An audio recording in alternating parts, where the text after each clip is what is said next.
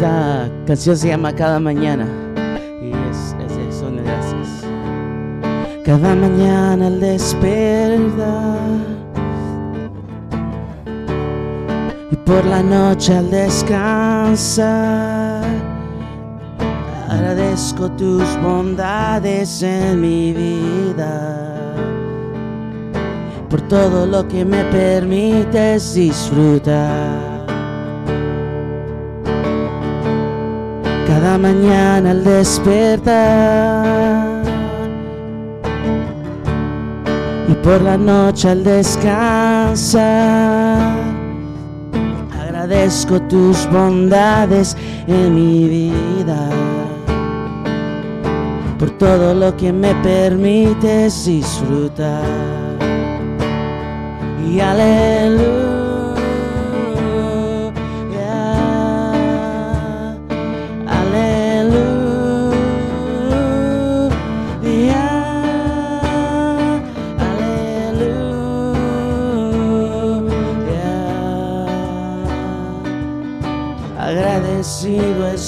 por tus bondades y aleluya,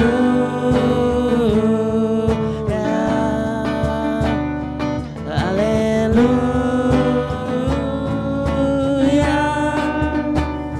y aleluya.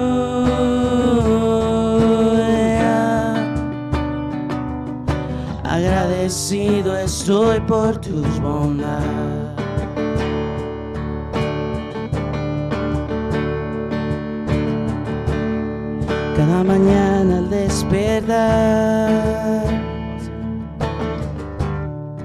por la noche al descansar, agradezco tus bondades en mi vida,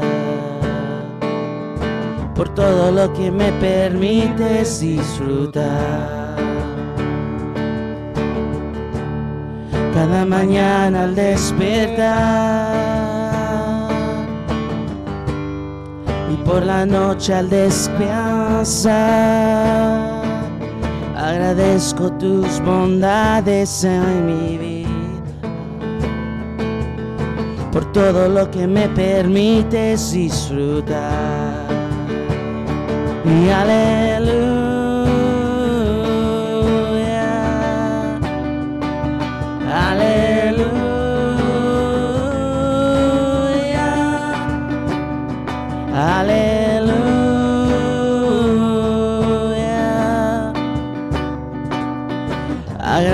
Agradecido estoy por tus bondades.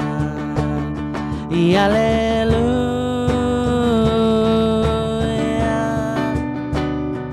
Aleluya.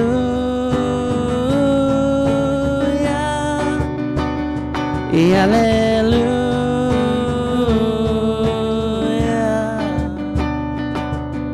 Agradecido estoy por tu.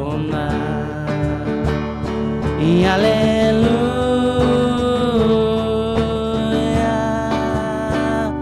Aleluya.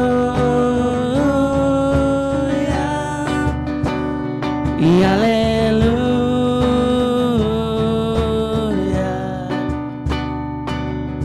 Agradecido estoy por tu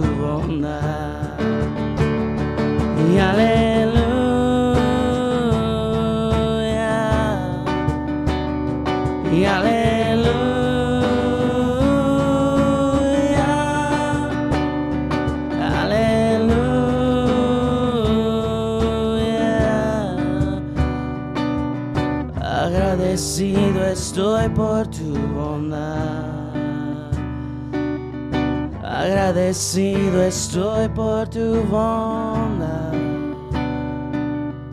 Agradecido estoy por tu bondad. Y a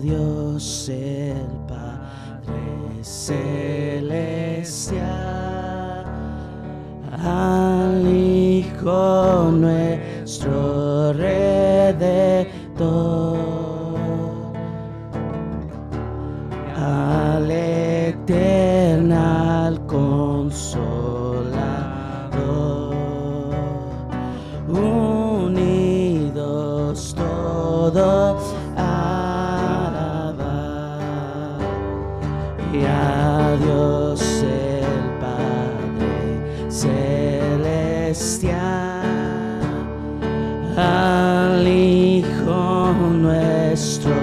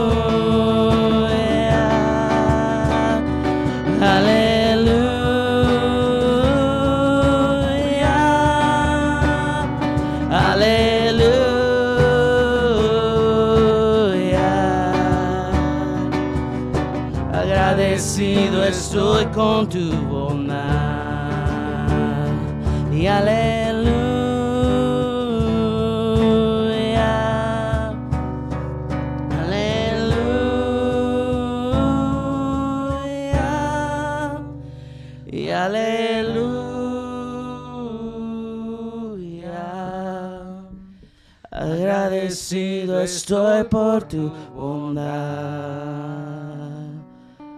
Agradecido estoy por tu bondad. Agradecido estoy por tu bondad. Amén. Nada nos moverá.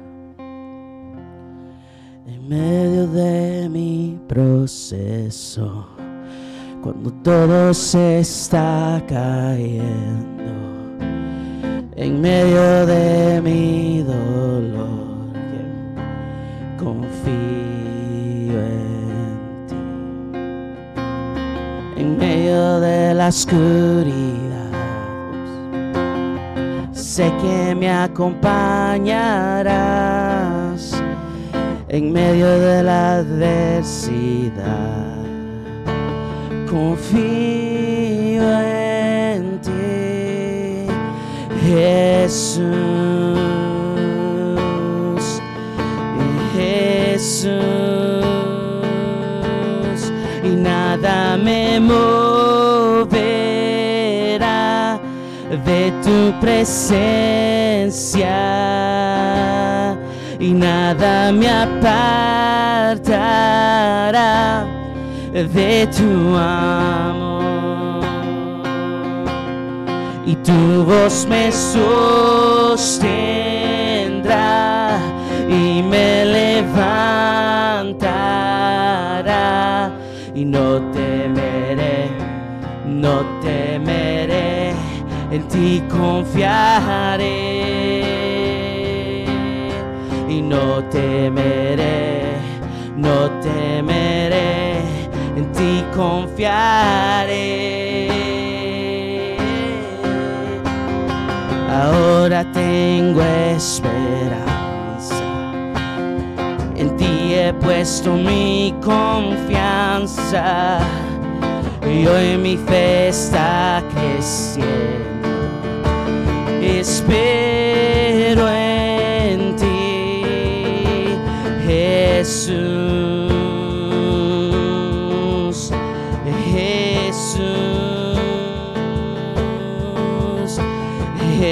Jesús, Jesús, y nada me moverá de tu presencia y nada me apartará de tu amor. Sostendrá y me levantará y no temeré, no temeré, en ti confiaré y no temeré, no temeré, en ti confiaré. Eres mi escudo, mi escondite, eres mi fuerza, no temeré, eres mi guía, mi alegría, eres mi todo, no temeré, eres mi escudo, mi escondite, eres mi fuerza, no temeré, mi guía, mi alegría, eres mi todo, no temeré, y eres mi escudo, mi escondite, eres mi fuerza, no temeré, eres mi guía y mi alegría, eres mi todo, no temeré y nada me moverá de tu presencia. Y nada me apartará de tu amor. Y tu voz me sostendrá y me levantará y no temeré, no temeré, en ti confiaré. Y no temeré, no temeré, en ti confiaré. Y nada me moverá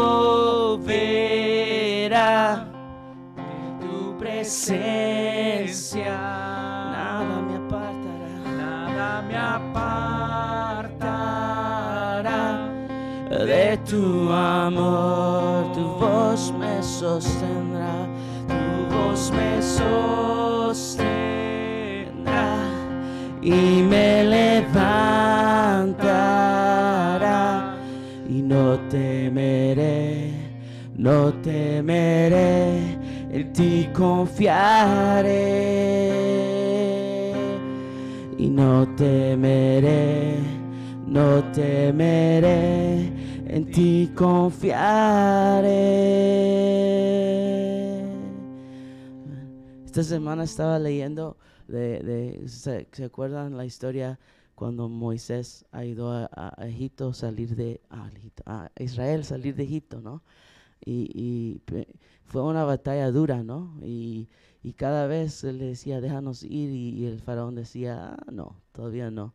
Y otra pelea y pelea y peleas. Hasta el fin que ganaron, iban caminando y, y llegaron a un momento donde eh, estaban en medio del río, del mar, y, y de- del ejército de Faraón. Y, y se abrió el mar. Y estaba pensando esta semana, ¿no?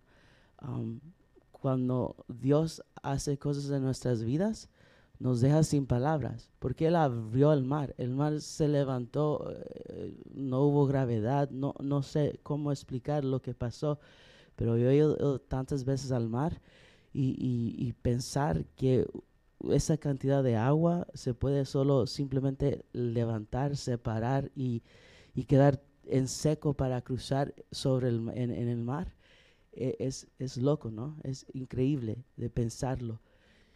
Y, y yo sé que cuando nosotros estamos en Dios y viviendo con Él, tenemos que en verdad no tener miedo, no de las otras cosas, pero de las maravillas que Dios hace en nuestras vidas. Porque Él cons- consistentemente está enseñándonos las cosas que tú no crees posibles, yo te las muestro que son posibles.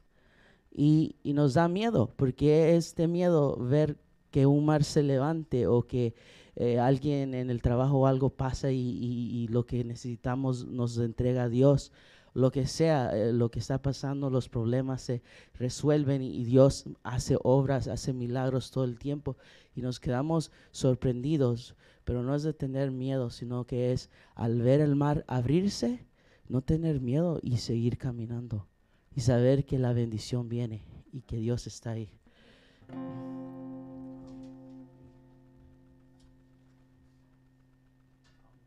Esta, esta alabanza la bondad de Dios es, es una, este año creo que ha sido, yo sé que todavía no debemos de hablar del fin del año, aunque, aunque ya va a ser, pero esta ha sido una de las alabanzas que más me, eh, me ha tocado este, este año. Solo porque dice, no, mi vida está en la bondad de Dios, y, y esa es la verdad, ¿no? Somos nada sin, sin Él.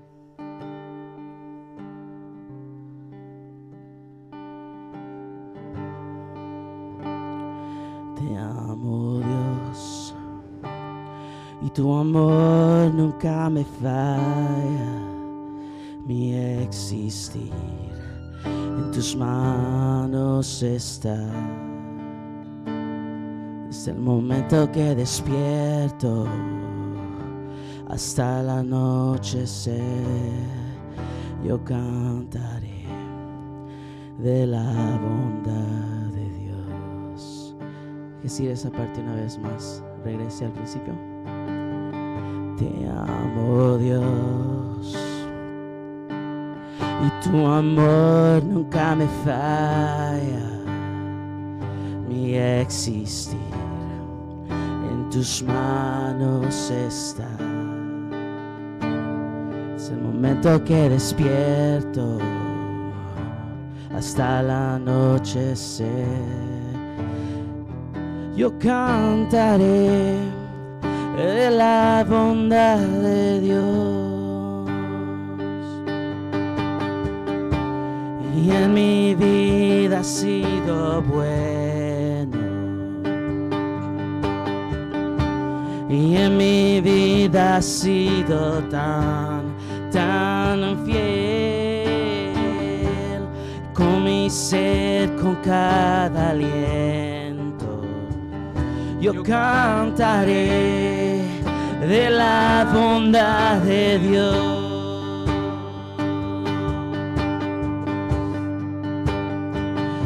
Amo tu voz.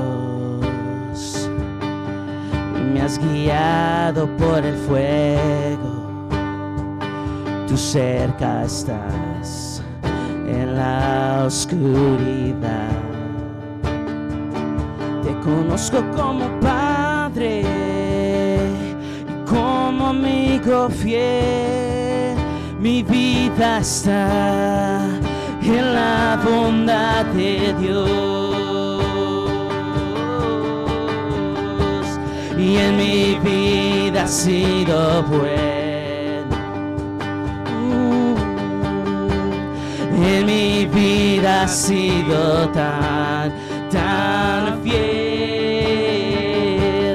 Con mi ser, con cada aliento yo cantaré de la bondad de Dios. Y en mi vida ha sido bueno. Oh, en mi vida ha sido tan, tan fiel. Con mi ser, con cada aliento yo cantaré de la bondad de Dios. Fidelidad sigue persiguiéndome. Tu fidelidad sigue persiguiéndome. Todo lo que soy te lo entrego hoy, a ti me rendiré. Tu fidelidad sigue persiguiéndome.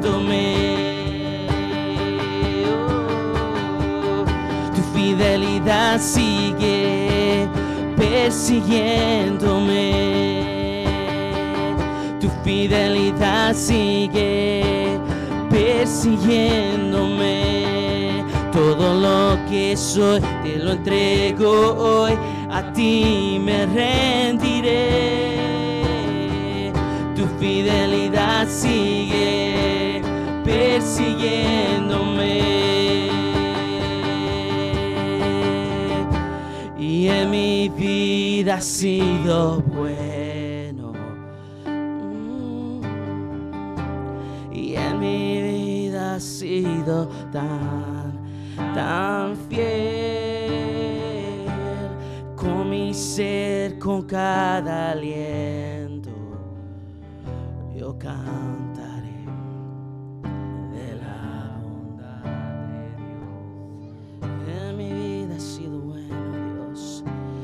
Y en mi vida ha sido bueno. Es bueno. Y en mi vida ha sido tan, tan fiel. Y con mi ser, con cada aliento.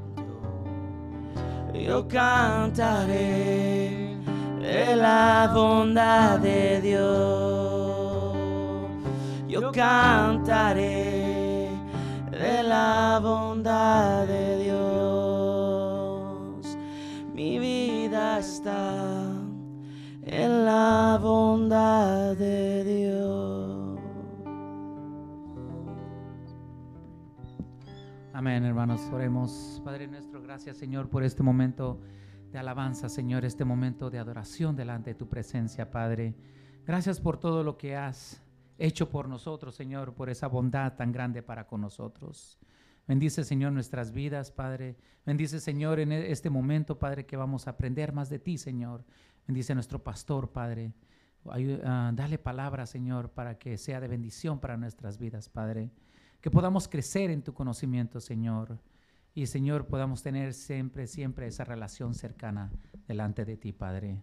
Señor, en esta mañana también te pido por los niños, Padre, que van a salir.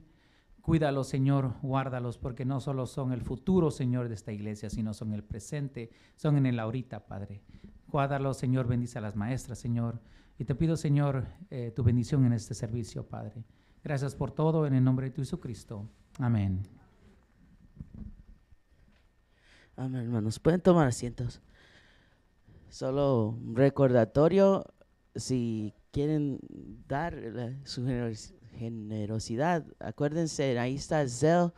Um, pueden hacer escanear el QR code y si no, también atrás está la, arca de, ofrendas. Um, una cosa, quiero invitarlos a todos. Formal, yo sé que mandé eh, en, ya a WhatsApp, creo que era WhatsApp pero mi papá va a cumplir 60 años y entonces como familia estamos haciendo una, una fiesta ah, que supuestamente iba a ser chica, pero a ver si cabemos. Pero todos están invitados, por favor vengan. Va a haber pupusas, van a estar cocinando pupusas, pero solo pueden dar una, porque si no, no va a alcanzar. nada Ahí va a estar ah, cocinando, quieren pupusas, va a haber... Ah, cosas y yo creo que vamos a tener un, cultito chiquito. Y so, todos están invitados para eso, ¿no? Es en dos semanas, es el sábado 3 de diciembre. So, ahí vengan. ¿Sorpresa? No, sí, sí, sorpresa. Ya. Um, y, y, luego tengo un, un, mensaje, un anuncio más el 18 de diciembre, todos apúntenlo, ¿no? Ese es el domingo antes de Navidad, porque Navidad es 25, es domingo. Pero el 18, todos están invitados, le estamos llamando Noche de Paz. Es una noche de talentos, porque vamos a estar, eh, la, la, sermón va a ser de, de los um, magos que vinieron a dar regalos a Jesús. Entonces nosotros ese día vamos a traer nuestros talentos aquí, ¿no? ahora, no quiero que todos pasen a cantar, no estoy diciendo eso, no va a ser karaoke aquí, pero piénsela, ¿no? Porque talentos hay muchas diferentes cosas, ¿no? Si usted quiere dibujar algo y ponerlo en la pared, ese va a ser su talento, está bien. Si usted quiere escribir algo, si usted puede hacer suéteres o corbatas o gorras, lo que sea, lo que sea es su talento. Si su talento solo es de agarrar dos palitos de, popsicle sticks y ponerle glue, y, decir Merry Christmas, ese es su talento, tráigalo. Vamos a traer talentos. Yo sé que los niños están haciendo un drama, pero si ustedes quieren hacer un drama mejor, también háganlo. Lo que ustedes quieran va, a estar abierto. Y la idea es que ese día, ese domingo, vamos a tener una cena juntos. Y en medio de la cena, el, el, vamos a estar compartiendo nuestros talentos. O si quiere alguien cantar, si alguien quiere a leer un, un, poema, lo que sea. Piense en un talento. La próxima semana voy a tener una lista y ahí escriba su nombre, ¿ok? Así le da tres semanas para practicar, porque también no es solo de hacer un talento de un día al, al otro, ¿no?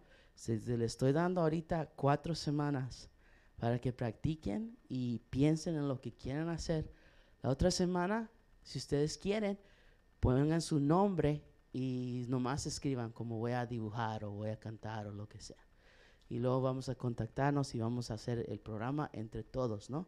Para hacer un talento. Yo sé que todos son bien talentosos, ¿no? ¿Sí? Algo van a hacer y, y eso. piensen esta semana en un talento que quieran hacer.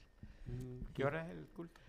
El culto de Navidad. No, no, ¿qué es? ¿Cuatro? Cuatro, sí. A las cuatro. Solo sé del talento, eso es lo único que sé. Bueno, en, en, inglés cuando uno cumple 50 le dicen over the hill, ¿verdad? Entonces yo no pensé que iba a llegar a 60, porque cuando ya llega uno over the hill, ya la, la montaña la sube y comienza a bajar, ¿verdad?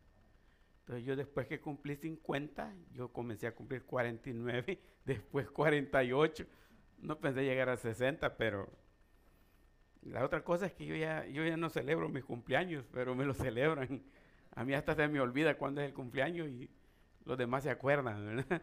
Así que están invitados hermanos y, qué bueno es eh, que como familia han, tenido esa iniciativa. que les invitamos para que nos acompañen ese día, ¿no? Está bien. Y pues la Navidad, pues es Navidad, ¿no? Es algo especial. Vamos a, convivir, tener un buen tiempo social también, ¿verdad? Hermana Carmen está trabajando por ahí en el área social Así que vamos a, vamos a participar todos los que podamos. Domingo 18, ¿verdad? Y bueno, entramos a lo que es actitud de gratitud, la segunda parte. Eh, no quisiera como eh, repasar lo que hablamos el domingo pasado en la primera parte, pero sí quisiera enfatizar, todos sabemos que estamos en el mes de Thanksgiving, acción de gracias. Y por eso estamos hablando de la gratitud que uno debe de tener. Aunque cuando definimos la palabra actitud en inglés es una reacción negativa. Actitud es una reacción positiva. Entonces, en cierta manera lo que estamos diciendo que lo que estamos la actitud que estamos teniendo sobre lo que es gratitud no es muy buena. Y hablábamos de que la gente hoy día está teniendo el culto de acción de gracias, están teniendo cena de acción de gracias, reunión de familias para acción de gracias, pero lo que menos hacen es dar gracias. Vivimos en un mundo bastante mal agradecido.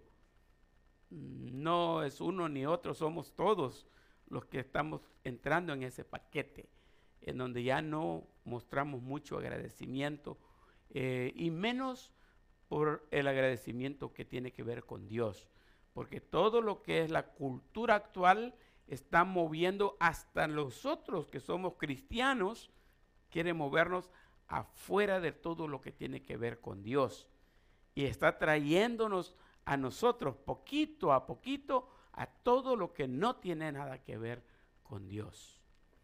Entonces nos exaltamos a nosotros mismos y nos enseñan pensamientos positivos. Desde que te levantas tú puedes, tú puedes, o más bien yo puedo, yo puedo, esto lo haré.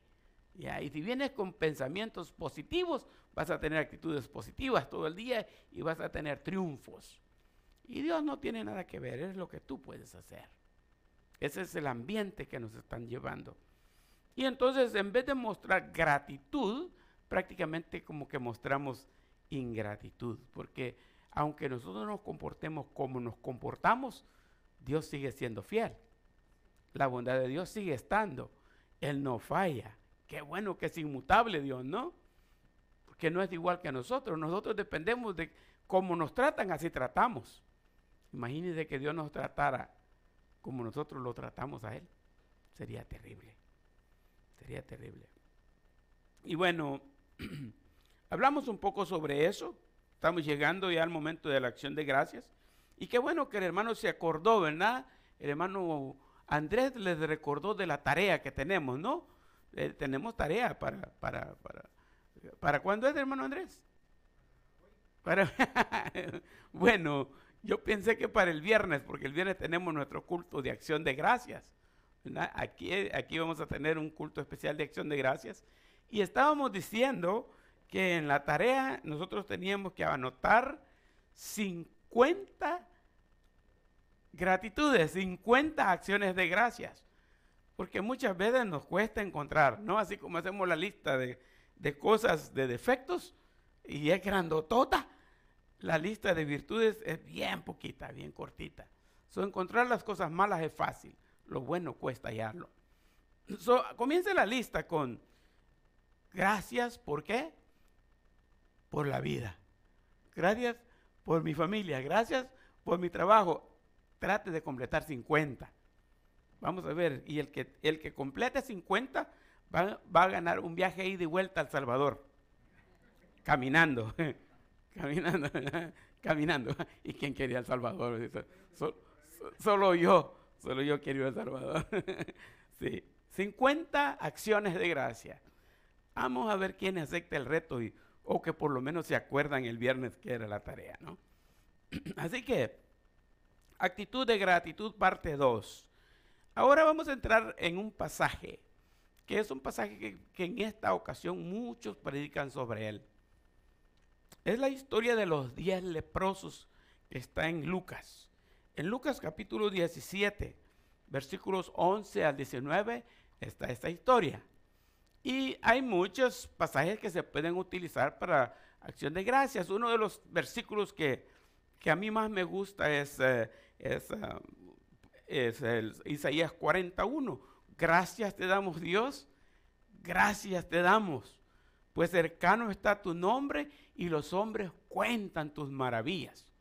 Y por un tiempo a mí me gustó ese versículo y estuve meditando y meditando bastante y hasta, hasta llegué a predicarlo un par de veces. Porque es insistivo. Isaías lo dice dos veces, pero es como que estuviera diciendo, gracias te damos Señor. Y vuelve a decir, gracias te damos Señor. Y yo hasta me, me, repetía yo mismo, gracias te damos Señor, porque una de las claves que yo tenía de niño para aprenderme los versículos era aprender por frases. Decía la primera frase y la repetía y la repetía hasta que la sabía bien y después la segunda frase y la segunda frase y así hasta que me memorizaba el versículo. So este repetí varias veces para aprendérmelo. Gracias te damos, Señor. Gracias te damos. Pero en Lucas capítulo 17. El capítulo 17 de Lucas prácticamente tiene tres partes. La primera parte tiene que ver con los deberes de nosotros, eh, los deberes de las personas. Exclusivamente allí se centra en los siervos. Un patrón que dice a un siervo, me haces esto, y el siervo va y lo hace. ¿Por qué? Porque es mi deber como siervo obedecer y hacer las cosas. Eh, obedecer las autoridades, obedecer las leyes, obedecer los acuerdos que hay. Eh, tenemos deberes nosotros en el mundo en que vivimos. No solo estamos en el mes de acción de gracias, sino estamos en el mes de las elecciones. Y estamos en, en, el, en el mundo, están aprobándose las leyes. Ahorita en Estados Unidos se aprobaron varias leyes varios gobernadores, varias autoridades han sido nombradas en diferentes ramas, no solo en lo político, también en lo educativo. Entonces tenemos deberes nosotros como ciudadanos, tenemos responsabilidades que hacer. Y Lucas, los primeros versículos, habla de eso, de los deberes. La segunda parte habla de este milagro que ocurrió en diez leprosos. Y se, se enfatiza o se enfoca, se centra en lo que es el agradecimiento de estas personas que fueron sanadas. Y la última parte de Lucas, la tercera parte de Lucas 17, habla del reino. Y me pareció un poco interesante porque eh, hablando de la sociedad y los deberes de la sociedad, luego habla de un milagro y ese milagro tiene que ver con la transformación que Cristo trae a la sociedad. Y luego que ve transformada la sociedad tiene que ver con el reino de Jesucristo en la tierra. Como que no se puede entrar al reino de Dios si no se pasa por esa, eh, por esa etapa o por ese proceso de transformación. Esta vez escribí los versículos ahí en la pantalla. Dicen así, Lucas 17, 11 al 14. Yo voy a parafrasear un poco ese pasaje. Yendo Jesús a Jerusalén, pasaba entre Samaria y Galilea. Y al entrar en una aldea, le salieron al encuentro diez hombres leprosos, los cuales se pararon de lejos y alzaron su voz, diciendo, Jesús, Maestro, ten misericordia de nosotros. Cuando él los vio, les dijo, id, mostraos a los sacerdotes. Y aconteció que mientras iban, fueron limpiados. La primera parte del versículo que acabamos de los pasajes que acabamos de leer dice, yendo Jesús a Jerusalén. Recuérdense que Jesús fue peregrino. Sus tres o tres años y medio de ministerio, que los comenzó a los 30 años, que murió de 33, él los vivió caminando. No tuvo un lugar fijo para estar. Y viajaba dentro de, dentro de las provincias de Israel y algunas veces salía de las provincias de Israel. Estuvo en, la, en, en las tierras de Fenicia, eh, en, lugares como Tiro y Sidón, que no eran israelitas esas, ciudades, pero él estuvo ahí. Estuvo en, en un, un, lugar llamado Naín. Hizo milagros fuera de Jerusalén, de la frontera de Israel. Pero en este caso, él va caminando hacia Jerusalén, de Galilea a Judea. Yo no sé si me va a funcionar esto que está aquí, pero la frase dice, y pasaba entre Galil Samaria y Galilea. Voy a tratar de hacer esto, eh, no sé si no, no funciona. Eh, deje ver. Vamos a ver si así sí me funciona. No. Hay algo que estoy haciendo aquí que no está bien.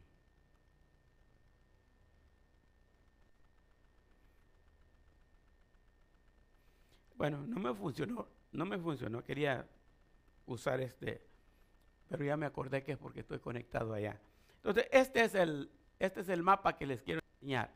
Quería hacerles la línea porque me gusta ubicarlos bien en el mapa de dónde es que estamos. Hay seis provincias en Jerusalén, en, en, en Israel, la provincia de Galilea, Samaria y Judea, en este lado del mar, Mediterráneo. Galilea, Samaria y Judea. Y a este lado allá vamos a encontrar Iturea, Decápolis y Perea. Son seis provincias que existían en el tiempo de Jesús. Ese es Israel. Parte del mapa de Israel es esto. Entonces, Jesús nació en Nazaret, Galilea, pero murió en Jerusalén. Perdón, Jesús se crió en Nazaret, pero murió en Jerusalén, que está que por aquí en Judea. Jerusalén está en Judea. Entonces, él viajaba de allá para acá, de allá para acá, como lo hacía todo judío, venía a Jerusalén para adorar. Y esa caminata era grande. Una de las caminatas más cercas entre Galilea y, y Judea era de 71 kilómetros. Estamos hablando de, que de más de 50 millas y las hacían a pie. Entonces se tardaban días, uno, dos o tres días para viajar. En el caso del nacimiento de Jesús, se nota que entre Nazaret y Jerusalén habían tres días por lo menos de, de viaje. Y estamos hablando de Nazaret aquí y Galilea cubre bastante parte para arriba. Ahora, cuando dice que él estaba pasando entre Galilea y Judea, está hablando de que aquí había una, una separación de la provincia de Galilea y la provincia de Samaria. Aquí había otra separación entre Samaria y Judea. Entonces lo que pasaba con los judíos era que judíos y samaritanos, ¿se acuerdan? No se llevaban entre sí, no se querían. Entonces no podían los que estaban en Galilea venir a Judea, pasar por Samaria. Entonces lo que hacían era que cruzaban el río Jordán, este es el río Jordán, cruzaban el río Jordán y se venían por este lado, ya llegando, aquí está la entrada para, para Jerusalén, por esta zona. Entonces daban una vuelta. Sin embargo, Jesús, desde Juan capítulo 4, hablando de la samaritana, dice que a él era necesario pasar por Samaria, porque cuando él estaba haciendo el ministerio, él no hacía acepción de personas. No hacía acepción de personas. Y por eso escribí aquí, Dios no hace acepción de personas. Samaritanos no eran queridos y no se les permitía adorar en Jerusalén. Pero para Jesús, samaritanos o no, eran iguales. No tenía uno más valor que otro. Así que a Jesús no le importaba y rompía esas barreras, esos muros que la sociedad tenía, esas separaciones que hacían el hombre, Jesucristo los rompía. Él pasaba por ahí. Así que lo que tenemos aquí en este pasaje es Jesús viniendo hacia Jerusalén, pero no dando la vuelta al otro lado del Jordán, sino viniendo directamente por Samaria, porque para él también los samaritanos eran importantes. Ahora es interesante lo que me encontré con esto. Al entrar en una aldea, le salieron al encuentro diez hombres leprosos, los cuales se pararon de lejos. Me quedo hasta ahí. Al entrar en una aldea no se nos dice cuál era la aldea. Lo que sabemos es que hay varias aldeas en la, ciudad de Samaria. La samaritana estaba pues, sacando agua del pozo de Sicar. So, Samaria era una ciudad también. Pero al entrar en esa aldea, no dice que Jesús fue a buscar a los leprosos, sino que dice que los leprosos le salieron al encuentro.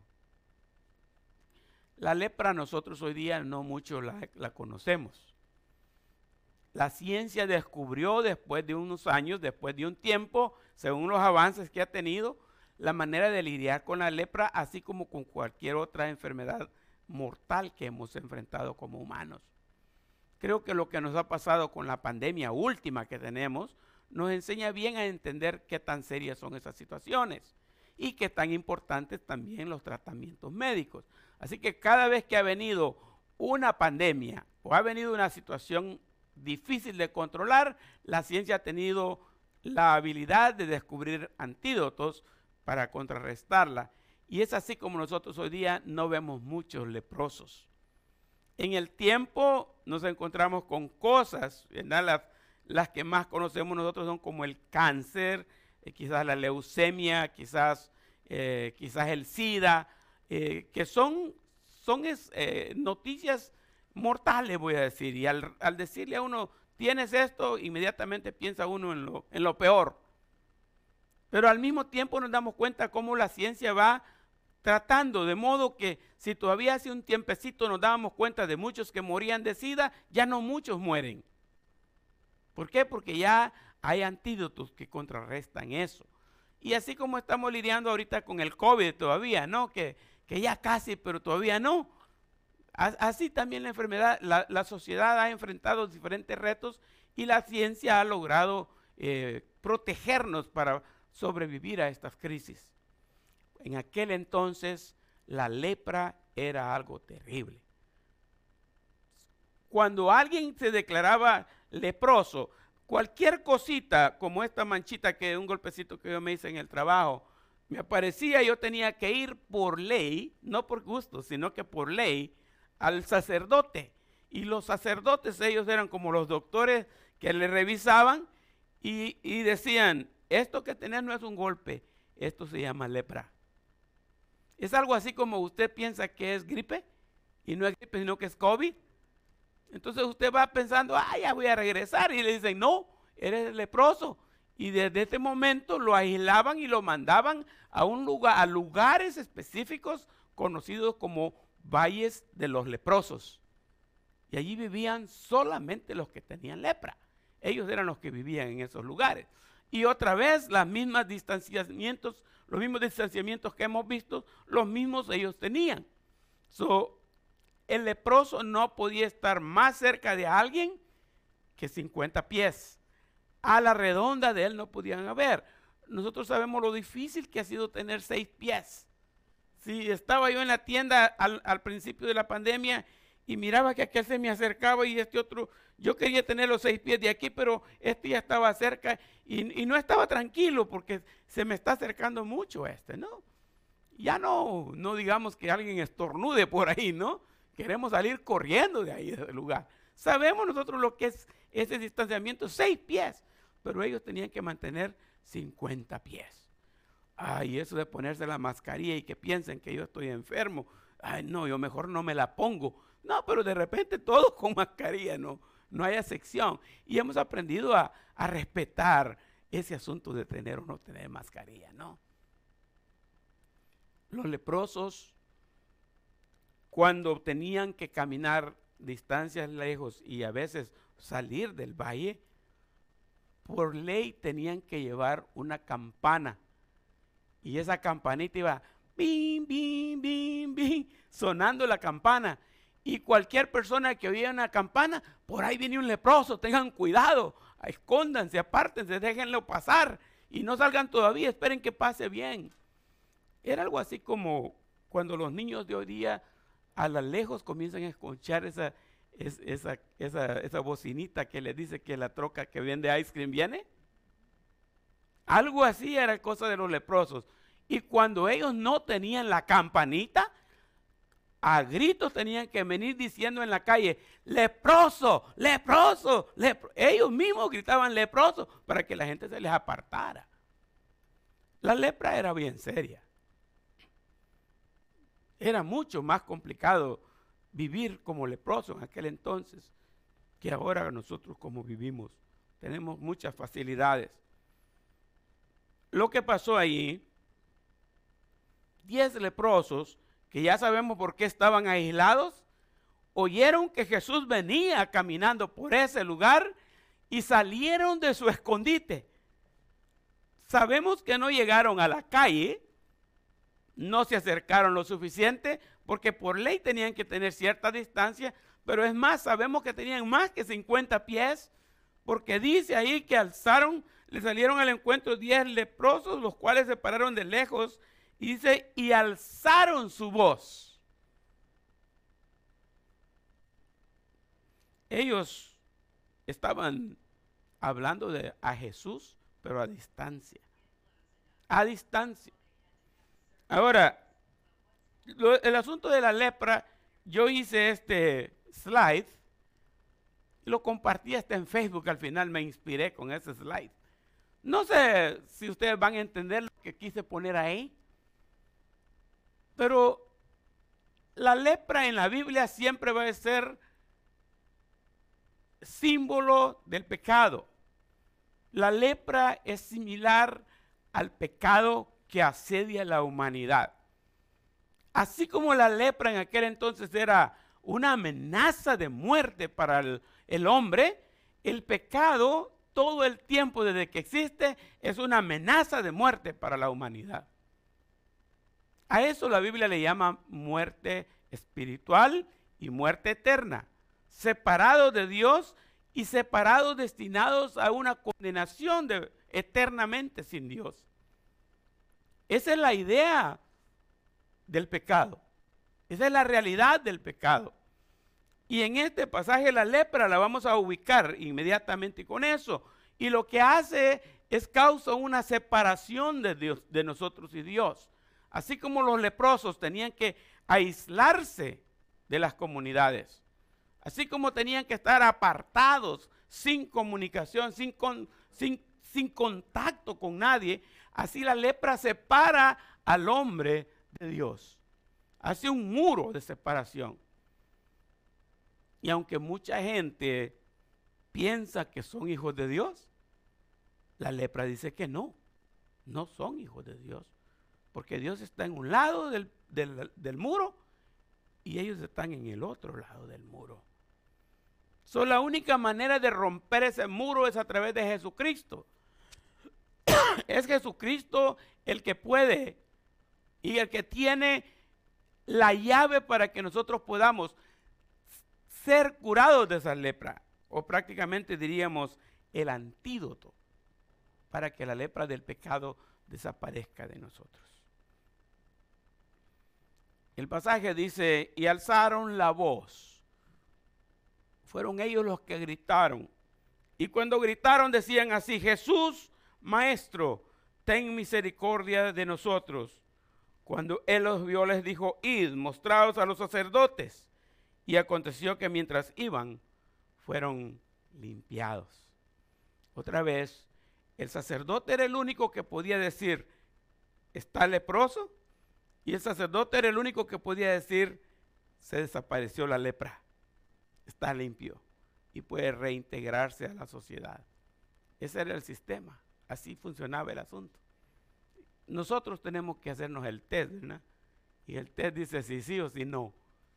Yo escribí, eh, eh, tuve mi experiencia con el COVID, ¿no? Igual que ustedes tal vez. Pero tuve la bendición de que pasé todo lo peor, lo pasé muy bien. Hasta el viaje a El Salvador, que de allá venimos positivos. Y me acuerdo que esperaba dos o tres días y me hacía el test. Y, pidiéndole a Dios que no salieran dos rayitas, que solo una. Y cuando aparecía bonita la segunda, ahí está todavía, ahí está todavía. Y comencé a, guardar las, las cositas, ¿no? Ponía una, este es de este día, este es de este día, este es de este día. Y ya cuando tenía como cuatro en línea, la cuarta me salió buena. Las otras no servían. Pero la cuarta era la buena. Salió, salí negativo. Ah, bueno. Todavía le tomé foto a las cuatro y le mandé al grupo de mi familia y les digo, eh, aquí tengo acumulado esto y ahora qué hago con ellas. lo pongo en un cuadro y lo cuelgo en la pared porque estoy contento de que ya salí bien o qué. Ellos estaban gritando desesperadamente por ayuda. El sacerdote es el único que podía declararlos libres. Y cuando vienen a Jesús, dice, Jesús, ayúdanos. Y Jesús como que no los atiende. Como que ellos a gritar les dicen, Jesús, maestro, ten misericordia de nosotros. Y Jesús les dice, yo no tengo la solución. Vayan al sacerdote. Vayan, muéstrense al sacerdote. No los atiende, no que los manda para allá. Y me acordaba del, de, Naamán, el leproso, ¿no? En, en 2 de Reyes capítulo 5 se cuenta la historia de Naamán, el leproso. Y llega a donde el varón de Dios, que en ese caso, en ese entonces se llamaba Eliseo, un hombre poderoso en milagros, prodigios, que Dios lo usó en ese tiempo en Israel. Y llega donde Eliseo y le manda al siervo y le dice, ve y toca la puerta y dile que aquí está el general del ejército sirio, nada menos que un hombre bien importante y que necesito hablar con él para que me trate mi lepra. General pero leproso. Llega el siervo, habla con Eliseo y le dice, mi general está ahí, dice que salga para que lo atienda porque tiene lepra. Y Eliseo le dice, no, no voy a salir, nomás dile que vaya y se zambulla siete veces en el río Jordán. Y no lo atiende Eliseo. Y viene el siervo y llega donde Naamán y dice, dice el varón de Dios que no va a venir a verlo, sino que usted vaya y que se zambulla siete veces en el río Jordán. Naamán se enojó. Dice, Habana y Farfar son ríos de Damasco, mucho más limpios que el Jordán. Si me baño en uno de aquellos, voy a quedar más limpio. Me meto en este Jordán y voy a salir más sucio. Y créanme que el Jordán es sucio. Estuvimos ahí un tiempo, dos veces, y, paramos en dos veces en el mismo lugar donde Cristo se supone se bautizó, o fue bautizado por Juan el Bautista. Y es agua sucia. Todavía es sucio. Eliseo no atendió a Naamán, solo dijo, ve y zambúyete. Y más no quería hacer nada, pero el siervo le dijo, Señor, si el varón de Dios le pidiera que hiciera algo serio, algo difícil, ¿no lo haría por curarse la lepra? Si le pidiera unos cuantos millones, ¿no se lo daría para curarse la lepra? Pues ¿por qué no va y se mete siete veces en el Jordán? Que es tan fácil. Y bueno, a regañadientes diría mi mamá, Naamán fue y véalo se mete una vez y cuando sale del río, como quiera yo viendo la cosita aquella, ¿no? ¿Estará o no estará? No, todavía está sucio. Uh, se mete, sale la segunda vez y la lepra ahí está, la tercera vez y la lepra ahí está.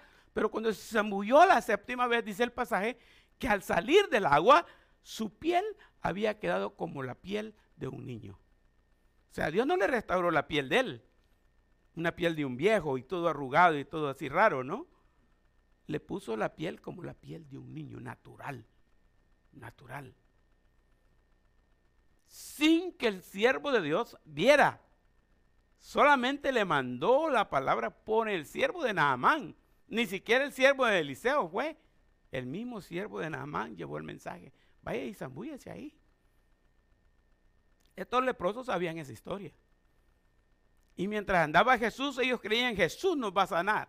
Jesús nos va a sanar. Jesús nos va a sanar. Y esa era la desesperación. Pero la actitud de ellos me interesó. Me interesó.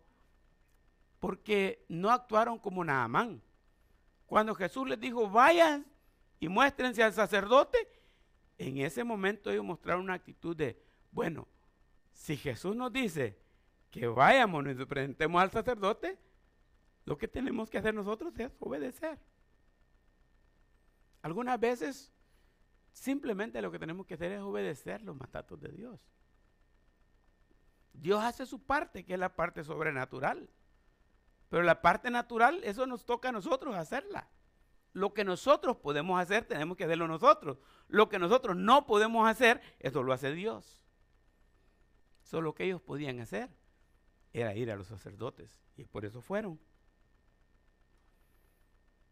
Y aconteció, dice la última frase, que mientras ellos iban, fueron limpiados. Mientras ellos iban. Yo no sé si iban como nada más, ¿no? Quedaban unas cuantas millas y se chequeaban. y caminaban otro poco y se chequeaban. Y de momento cuando acordaron, estamos sanos. No tenemos nada.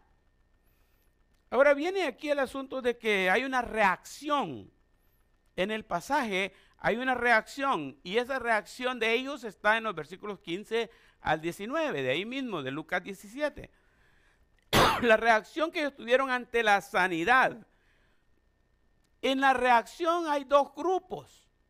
Bueno, más bien, aquí solo dice, solo uno de diez personas sanadas reaccionó diferente. Nueve continuaron su camino a los sacerdotes. Uno cambió de opinión. Aquí está la, la historia en el pasaje bíblico. Entonces, dice ahí, el versículo 17, el 15, perdón. Entonces uno de ellos, viendo que había sido sanado, ¿qué hizo? Volvió glorificando a Dios a gran voz y se postró rostro en tierra a sus pies, dándole gracias. Y este era samaritano. Respondiendo Jesús dijo, ¿no son diez los que fueron limpiados? ¿Y los nueve? ¿Dónde están? No hubo quien volviese y diese gloria a Dios, sino este extranjero. Y le dijo Jesús al, al leproso, levántate, vete, tu fe te ha salvado. Estos dos grupos, los que los, lo puse en azul, la reacción del uno, y sigue en rojo la reacción de los nueve, o cómo Jesús se dirige hacia los nueve.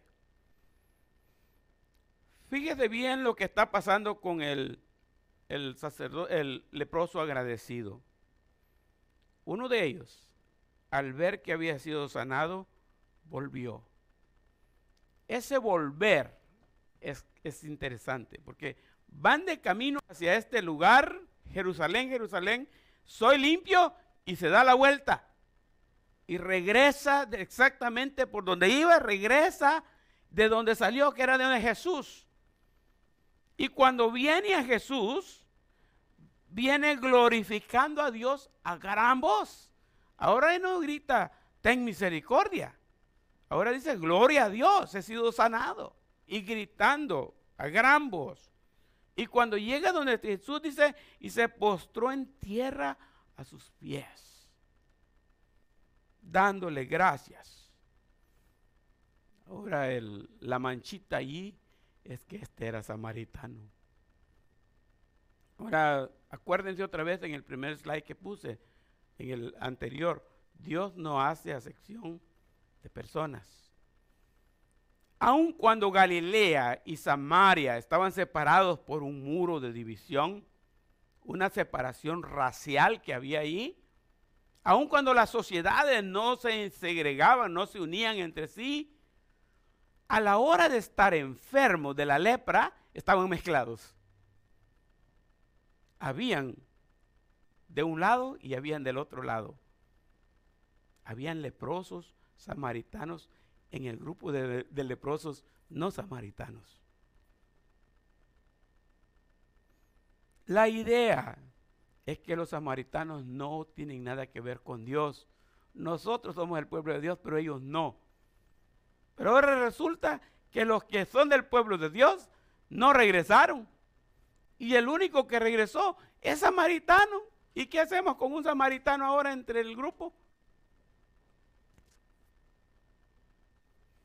Yo escribí estos dos pensamientos. Hablando de los nueve, los nueve estaban dispuestos a hacer la ceremonia religiosa yendo a los sacerdotes. Bueno, ya soy limpio. ¿Qué sigue ahora en mi vida? Lo que me urge es ver a mi familia, es ver a mi esposa, ver a mis hijos, lo que me urge es reincorporarme a la sociedad. Lo que me urge es comenzar a trabajar de nuevo. Lo que me urge es, es que mi vida continúe como antes de la lepra era. Lo que me urge es ocuparme otra vez en mis necesidades. Sí, pero allá atrás está uno que me sanó. Sí, pero él no me va a declarar limpio, el sacerdote me va a declarar limpio.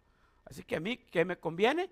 No es perder el tiempo en regresar, sino yo continúo mi camino hasta llegar al sacerdote y mientras más limpio, más luego estoy limpio, mejor es. Solo uno estaba lleno de acción de gracias y mostró verdadera adoración a Dios. En este caso, en este caso yo siento que La palabra religión nos ha confundido bastante y nos ha dañado bastante. Siempre que toco la palabra religión, me siento como necesitado de recordarles las tres organizaciones que hay que tienen que ver con fe. Son cuatro, pero una no tiene que ver con la fe. Primero, la número cuatro que no tiene que ver con la fe es la gente que hay en el mundo que se conoce como ateo. Ateo. No creen en Dios. No existe Dios. No existe nada para ellos. Y dentro del campo de la fe hay tres grupos. Uno que se conoce como religión, otro que se conoce como el evangelio y otro que se conoce como secta. Los grupos sectarios existen solamente para engañar gente y para estafarla. La religión existe para enseñarle al hombre y a las personas que hay manera de llegar a Dios, haciendo buenas obras, portándose bien, haciendo esto, haciendo lo otro. Dios va a ser complacido por usted. Recuerdo una vez que en una angustia recibimos el transporte eh, la historia es larga y no se la voy a contar, pero, pero si un día la quieren oír, me, preguntan, porque Dios se manifestó grandemente eh, en los tres, nosotros que estamos aquí, mi esposa y Alex. Alex tenía seis meses y íbamos para Guatemala y tuvimos problemas serios en la, en la, pasada de la frontera. Eh, ustedes saben, nosotros nos casamos de 21 años. No es excusa que a los 23 tenemos un niño ya y no sabíamos qué hacer con el niño, ¿verdad? Pero venimos para Guatemala y no trajimos la boleta de nacimiento, pueden creer. Y en la frontera dijeron, no, no puede pasar. Y mi cuñado se estaba casando en Guatemala y veníamos todos para la boda. Y en el mismo bus que veníamos todos, que era uno de esos buses de lujo de aquel entonces que viajaban de país a país, la familia de mi esposa se fue. Y nosotros nos quedamos en migración los dos con el niño. No podíamos pasar la frontera. Y entonces eh, fue una historia tremenda porque ¿Qué hacemos ahora? Los dos todos tímidos, que no hayamos ni, a quién pedirle ni un favor. Sentados ahí en una gradita de cemento y mi esposa llorando. Un niñito como de 10 años se apareció ahí y dijo, ¿y qué le pasa a la señora? Me dijo, ay, está llorando porque no pudimos cruzar la frontera porque no tenemos la boleta del niño. Dígale que no se preocupe. Ella está oyéndolo. Dígale que no se preocupe, me dice. Mi tía trabaja ahí y, yo le voy a decir que les ayude, me dijo. Bueno, para hacerle la historia corta, pasamos la frontera, nos dieron un documento ahí, un, notario nos hizo algo ahí. Robo de niños en Guatemala, dijo él, y ¿cómo prueban que ese es su hijo? Se lo van a quitar. Aquí va este boleto que dice que es hijo de ustedes. Y pasamos, pero ¿qué pasa? Que del otro lado de la frontera ya no habían buses para Guatemala. Ya era muy tarde. Y otra vez a llorar. bueno, y en cierta hora, sí, mire, el último de regreso para la capital de San Salvador. Entonces teníamos que hacer algo o nos íbamos de regreso para San Salvador, aunque ya estábamos del otro lado de la frontera. Ahí apareció el otro ángel, porque son ángeles que le aparecen a uno ahí, ¿no? Un policía de los de aduana ahí. Se acercó y dijo, ustedes ya tienen como tres horas aquí, dijo, ¿y qué les pasa? Ah, bueno, le contamos la historia. Eh, ya estuvieran en Guatemala, dijo, ahorita les consigo un transporte. Y nos dieron un transporte. Pero las personas que venían ahí tenían una fe diferente de la de nosotros. Porque cuando llegamos a Guatemala, la madre superiora era la que venía en el, en microbús, decimos nosotros, en una minivan, y venía el chofer, venía precisos porque una hermana de la madre superiora estaba como eh, en algún lugar en Guatemala, y venía, pero de esos que corren bien rápido, ¿no? y como que sabían que nosotros también nos precisaba llegar. Pero cuando nos bajamos del microbús, del, de la minivan, se me quedó grabado eso. La, la Madre Superiora nos dijo, sigan haciendo buenas obras, hijos, porque por algunas buenas obras que ustedes hicieron, Dios los puso a nosotros en nuestro camino. Y así agarraron este favor. Esas palabras no se me olvidaron no se me olvidaron. Porque cuando estudié acerca de la religión, ese es exactamente lo que enseña la religión. Que si nosotros nos portamos bien, Dios se agrada y nos ayuda.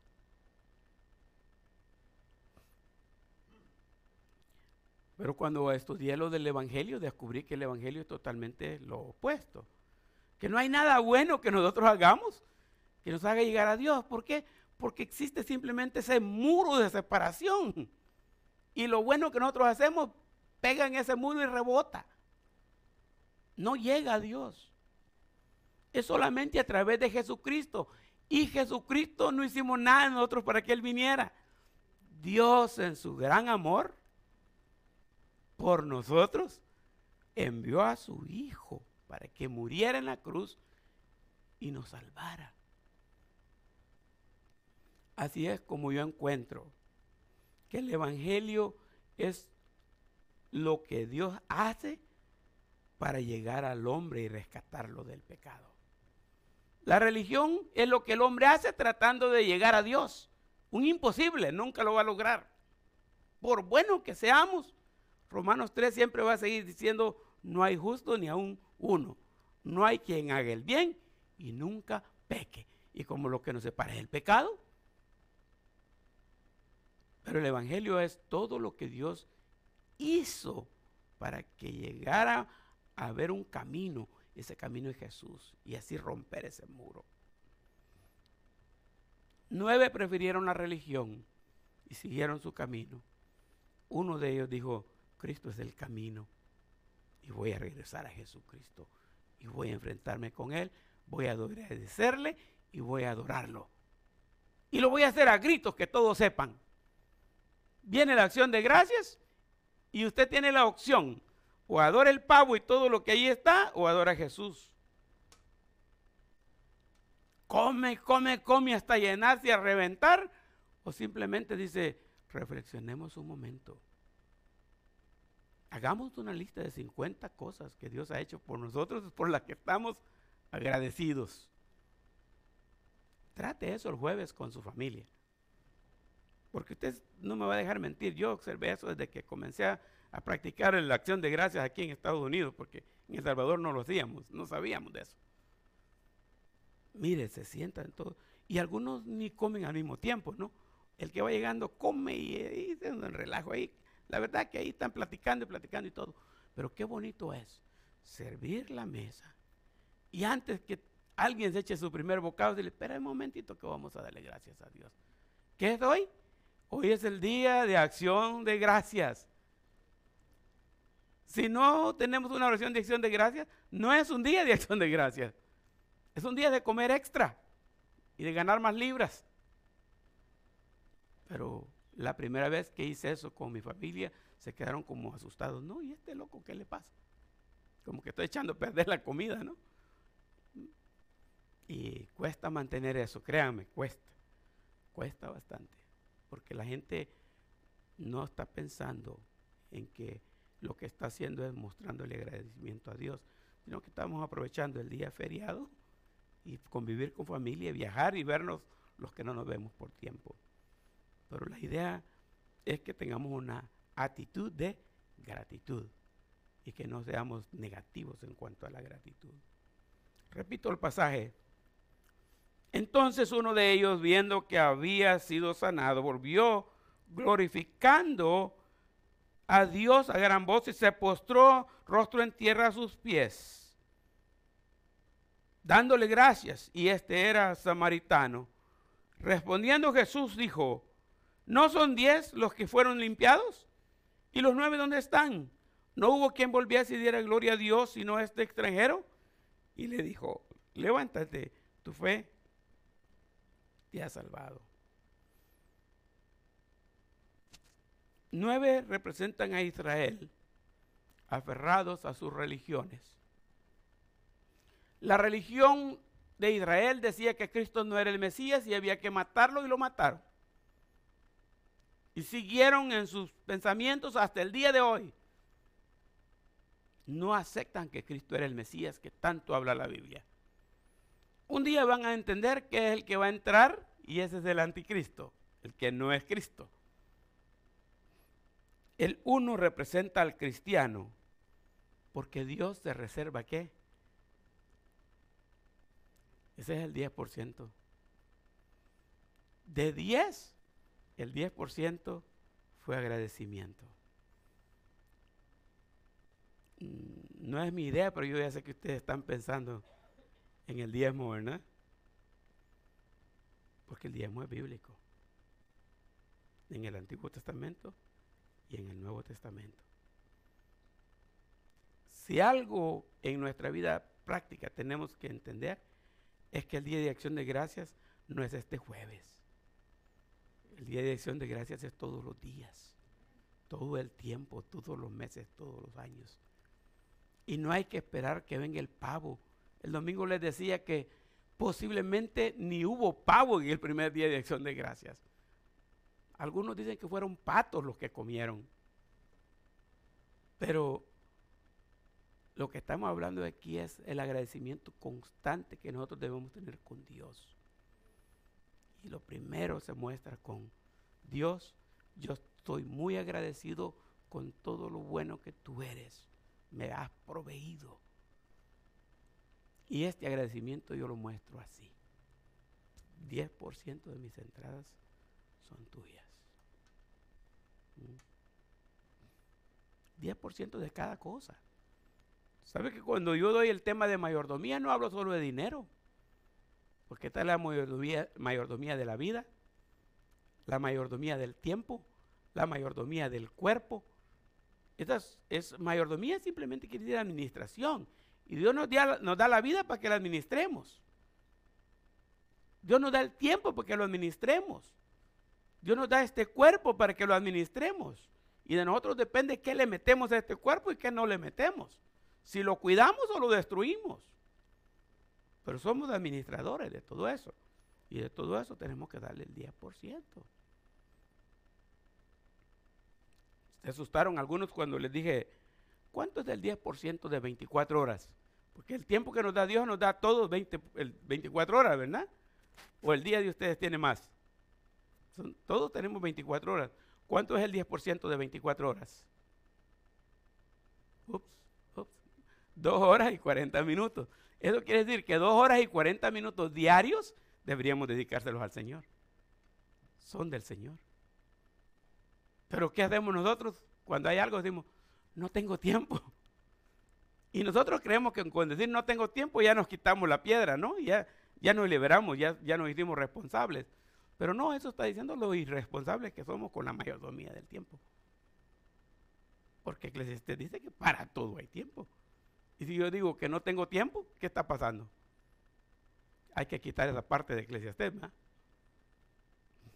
Bueno, eso vamos a hablar otro día de la mayordomía.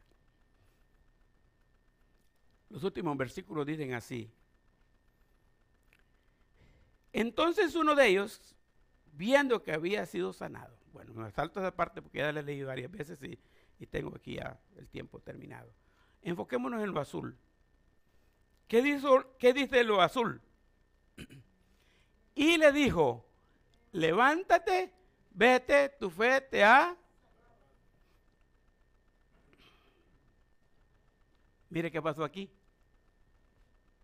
Nueve recibieron sanidad.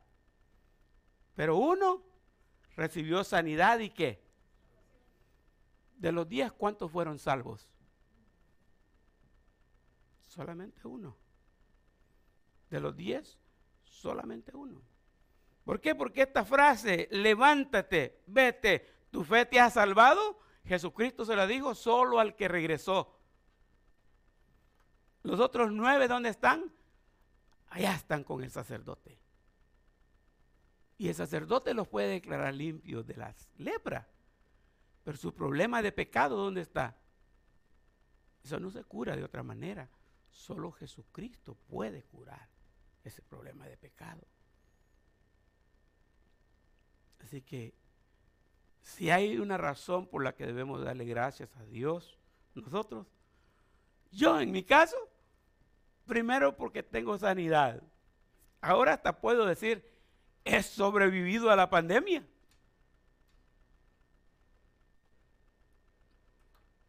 Pero también recibí la salvación. Y, en las sanidades que Jesús hizo más adelante, un día vamos a hablar sobre el paralítico. El paralítico ese que los amigos lo metieron por el techo. Y cuando llegó a donde estaba Jesús, Jesús le dijo, tu fe te ha salvado, tus pecados te son perdonados. Lo mismo que pasó ahí. Todos los de alrededor dijeron, lo trajimos aquí para que lo sane, no para que lo salve. Pero Jesús, entendiendo lo que ellos decían, dijo, ustedes lo trajeron para que lo sane, pero lo más importante no es sanarlo, sino salvarlo. Pero para que vean que tengo poder, levántate, agarra la cama y llévatela para la casa. No dice así el pasaje, dice, toma, levántate, toma tu lecho y anda. Porque en aquel entonces lecho le decían a lo que nosotros ahora conocemos como cama. Que nosotros diríamos es una camilla de esas que usan los paramédicos, ¿no? Ah, eh, en aquel entonces era un petatito, un algo que tendría en el piso para dormir, ahí donde estaba el paralítico, ¿verdad? Sí, me imagino que lo enrolló, se lo echó al hombre y se fue. Jesucristo sana, pero lo más importante es el salvo. Y la lepra de aquellos diez fue sanada, pero el pecado del que regresó fue quitado, fue perdonado, fue limpio físicamente y fue limpio también espiritualmente. Yo le aseguro que este hombre fue siempre al sacerdote y le aseguro que fue reintegrado a la sociedad como los otros nueve, un poquitito más tarde, pero un poquitito más luego llegó al cielo. Antes de llegar a su casa llegó al cielo, fue salvo la pregunta con que yo quiero que nos quedemos meditándole hoy es cuál es nuestra necesidad hoy. ¿Tenemos nosotros problemas con lepra? Bueno, lepra no, ¿verdad? Pero si decimos que la lepra simboliza pecado, quizás sí. Tenemos problemas con el pecado. Y Dios quiere sanarnos, pero también quiere salvarnos. Así que, hermanos, yo espero que piensen en su vida cómo están las cosas. Y si haya habido alguna duda en cuanto a religión, evangelio o secta, acuérdese que el evangelio es las buenas nuevas para salvación. Y Cristo quiere sanarnos y quiere perdonarnos de nuestros pecados. Oramos, nos ponemos de pie y terminamos con una oración. Y si alguien quiere compartir algo de, si fue de bendición el mensaje, entendió lo que estábamos diciendo y hay algún arreglo que quiere hacer en su vida, nos hace saber. Vamos a enseñarle cómo tener seguimiento a eso. Gracias Dios por este tiempo que hemos tenido.